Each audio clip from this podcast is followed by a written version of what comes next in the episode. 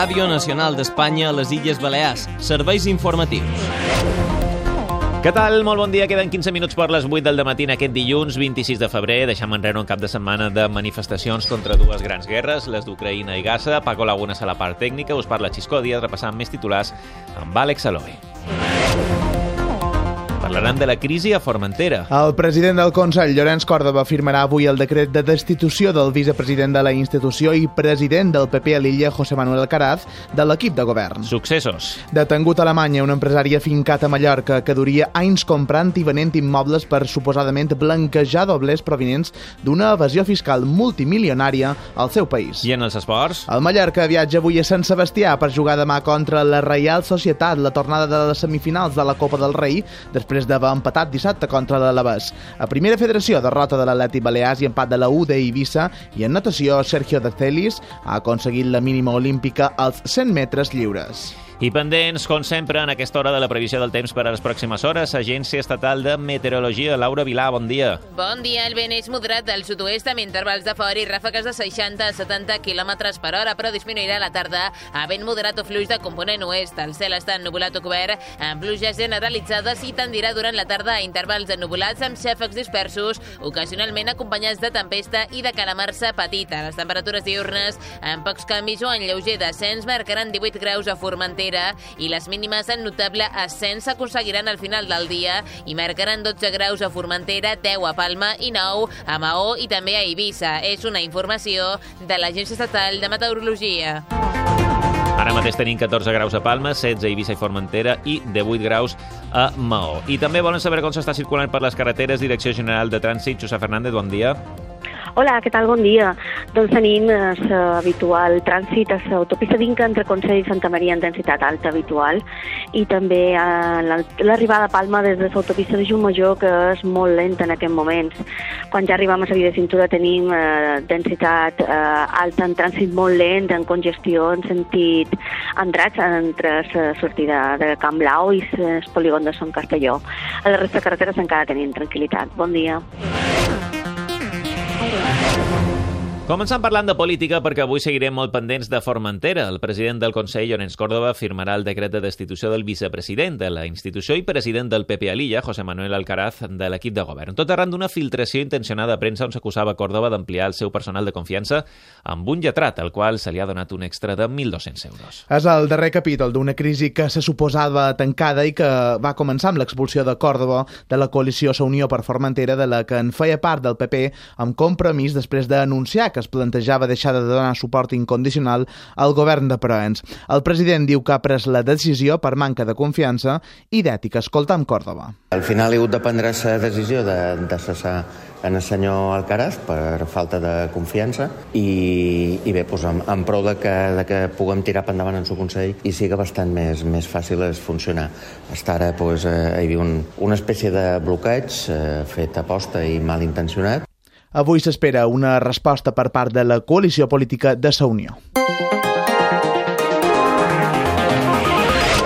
Tot això després d'un cap de setmana de reivindicacions eh, polítiques a les Illes Balears, començant pel segon aniversari de la guerra d'Ucraïna, que ha deixat manifestacions per totes les ciutats del país, un conflicte que en els darrers temps ha quedat una mica en segon pla per altres guerres com la d'Israel i Hamas. Hem volgut saber una mica més de la vida de les esperances d'alguns dels 2.000 refugiats ucraïnesos que continuen a Mallorca, a Candell. Victòria, ucraïnesa i té 15 anys. Va arribar a Mallorca amb sa mare i els seus cinc germans fa dos anys, just en esclatar la guerra guerra. Fa quart d'ESO a Inca i diu que un dia vol ser metge. Son pare és a Ucraïna, lluitant a la guerra. Jo no vull tornar a Ucrània solo per eh, ajudar com finançament o psicològicament a les meus membres de família. Ella és una de les prop de 2.000 ucraïnesos que han trobat aquí refugi a la guerra. També ho és na Valentina. Ella treballava en una fàbrica de components electrònics a Kharkiv. Ha acabat a Mallorca amb el seu net Yaroslav. Да, мы ждем конца войны и... Li demanava si té esperances de poder tornar. Cuando acabe la guerra, a lo mejor volvemos. pero no sabemos uh, cuándo. En aquests dos anys, a Mallorca, ha hagut de canviar de casa quatre vegades. Fa dos anys la solidaritat va ser desbordant. Ara, amb el focus informatius per aventurar més pendents de la franja de Gaza, ja no tant. I seguim amb més eh, temes relacionats precisament amb aquesta guerra Ucraïna, perquè precisament la comunitat eh, ucraïna s'ha sortit aquest cap de setmana al carrer per recordar que encara hi ha una gran guerra a Europa, un conflicte que està ben a prop. Anastasia Aguats és la presidenta de Mar Ucraïna. Seguimos necesitando que la gente aporte uh, pues medicamentos que tenga en casa, pañales de niño, pañales de, de adulto para, para, que lo podamos llevar a los hospitales, que, que, que, siga esta ola de solidaridad que, que hubo al principio, porque de verdad que lo necesitamos más que nunca. Necesitamos que vuelvan a recordar que, que Ucrania está en guerra. ¿Dónde están? No se ven las acciones de Israel. ¿Dónde Aquests que sentiu són alguns dels càntics que es van sentir en una multitudinària manifestació ahir en favor de Palestina a Palma. Unes 2.000 persones varen sortir al carrer per reclamar a Israel que aturi el que consideren un genocidi contra Palestina. A més, exigiren la finalització del comerç d'armes i el boicot a l'estat jueu. Fan una crida a la comunitat internacional perquè s'endureixin les sancions.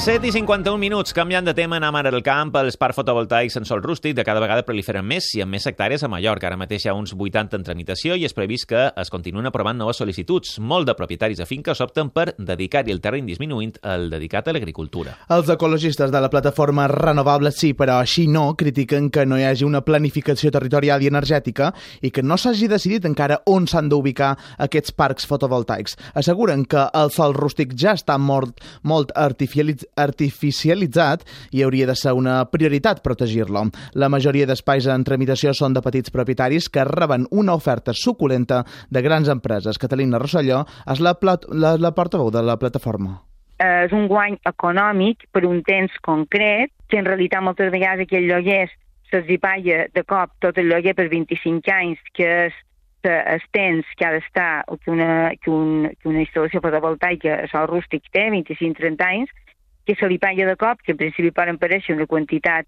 eh, interessant, però que en realitat, si ho dividissin per mesos, i realment és un, és un lloguer molt, molt minso. En aquest sentit, demanen que es posi en marxa una política que garanteixi la bona la vida als pagesos, una de les demandes escoltades també durant les protestes agràries de la darrera setmana. Aposten per instal·lar plaques en altres punts, com grans infraestructures i edificis de l'administració. I de, bàsicament són que se poden instal·lar a tot el que són eh, teulades de, de, de grans superfícies, de zones comercials, de, de polígons, de zones d'espais de, de, també degradats, d'espais semi, diríem, urbans, que estan en aquest moment en unes condicions que ben bé s'hi podrien també fer instal·lació d'aquestes plaques solars més coses. Ja s'ha iniciat una de les cites uh, més uh, festives, importants d'aquests uh, mesos d'inici d'any. Ja està oberta la Fira del Ram a Palma. Dissabte s'encengueren les 180 atraccions instal·lades a Son Fusterer. Tornen, a més, dos circuits que, fa, que feia anys que no es muntaven, el túnel de la Bruixa i una muntanya russa infantil. Els firaires destaquen l'esforç que han hagut de fer per mantenir els preus entre els 3 i els 6 euros. Bernat Vizquerra és el secretari de l'Associació dels Empresaris d'Atraccions. Clar, quan un papà o mamà una mamà o una família venen i diuen jolines, que que és? Clar, hem de tenir en compte que arrosseguem aquí, hi ha atraccions aquí, que antes de venir tenen 20.000 euros de, de, de, de gastos. L'assistència d'aquests primers dies està sent reduïda pel mal temps i els organitzadors esperen més afluència, sobretot durant els dos pròxims caps de setmana. L'any passat, prop de 200.000 eh, persones gaudiren d'aquest esdeveniment i preveuen enguany un augment del públic del 10%. La fira romandrà oberta fins al 7 d'abril en horari d'hora baixa i dissabtes, diumenges i festius des de les 11 del matí. A més, comptarà també amb dies sense renou per a persones amb trastorn de l'espectre autista o diversitat funcional. Dèiem que aquests primers dies estan marcats per la baixa influència de gent, precisament pel mal temps. Estem pendents de la meteorologia. Avui el dia estarà marcat pel font vent fins al migdia. De fet, estem en alerta groga abans que demà tornin les precipitacions amb possibles tempestes. Si la confraria de pescadors de Ciutadella ha presentat la seva nova sala d'envasat de peix, una instal·lació que permetrà manipular i envasar les captures tot just acabades de pescar i així allargar la seva durada. Així, a l'estiu tindran més gènere per atendre els mesos de major demanda per part dels restaurants, oferint-los un gènere amb totes les garanties de procedència i traçabilitat. La instal·lació ha tingut un cost de 92.000 euros que han estat finançats a través de l'associació Líder Menorca. Es Francesc Canals, de la confraria de pescadors de Ciutadella. Hi ha moments en la temporada on s'any que per tipus de captura o per venda hi ha peix que a vegades eh, sobra, vull dir, sobra, no, no saben què l'han de fer, o no el podem vendre o no, o no el podem pescar, fins i tot vegades. I amb aquesta sala ten, o sigui, podem congelar aquest peix processat en totes les garanties que, que marca la llei. Més coses, el Parc Natural de Salbufera de Mallorca de cada vegada s'està salinitzant més. En els darrers anys, l'aigua dolça ha estat substituïda per aigua de la mà que ja ha provocat la mort d'espècies i pèrdua d'hàbitats. A poc a poc s'estan establint a Salbufera bandades d'aus més salobres, com ara els flamencs. D'altres, com l'agró roig, el vitó o el toret, ja s'han perdudes. Les llacunes d'aigua dolça també estan desapareixent i l'arribada de la sal podria posar en perill els conreus de sa pobla. Toni Muñoz és responsable de l'àrea de conservació del GOP. Salbufera s'està transformant i està passant d'una llacuna d'aigües dolces cap a una llacuna d'aigües salobres que té una biodiversitat diferent i en qualsevol cas una biodiversitat menys amenaçada i per tant menys rellevant des del punt de vista conservacionista. Per tant, s'està degradant el seu valor ambiental. Entre els remeis, els ecologistes demanen no posar l'economia per damunt l'ecologia. En successos s'ha estat controlat un incendi de 0,35 hectàrees de canyís al Parc Natural de Salbufera, precisament a Mallorca, que va començar ahir cap a les 11 del matí va quedar controlat, com deim, dues hores després. El foc es va iniciar al municipi de Sa Pobla, als voltants de la carretera que limita el parc pel nord. També vos contam que ha estat detingut a Alemanya un empresari afincat a Mallorca que duria anys comprant i venent immobles per suposadament blanquejar dobles provinents d'una evasió fiscal multimilionària al seu país. La detenció forma part de l'operatiu internacional que ahir va posar en marxa la Guàrdia Civil amb el suport de la policia alemanya, a Cala Ratjada i Cap de Pere. Es varen escorcollar mitja dotzena de cases, hotels i oficines d'aquesta zona, cercant principalment dobles i documents. De moment, no s'ha produït cap detenció a Mallorca. I la Policia Nacional ha arrestat a Palma quatre joves, un d'ells menor d'edat com a presumptes autors d'un delicte de robatori en força a l'interior de vehicles. Va ser dijous passat vespre a la zona de Rafal quan els agents varen, després d'inspeccionar diferents vehicles, varen veure com el grup de joves s'introia dins un cotxe. A més, manipularen nou motocicletes. I temps també per a l'actualitat esportiva. El Mallorca parteix avui cap a Sant Sebastià, on demà jugarà la tornada de les semifinals de la Copa del Rei contra la Reial Societat. Podrà comptar novament amb Antonio Raillo, que es va perdre l'anada per sanció. Això després que dissabte els de Javier Aguirre sumassin un punt al camp de l'Alabès gràcies a un gol de Nastasic al minut 88 que igualava el gol aconseguit poc abans per Benavidez.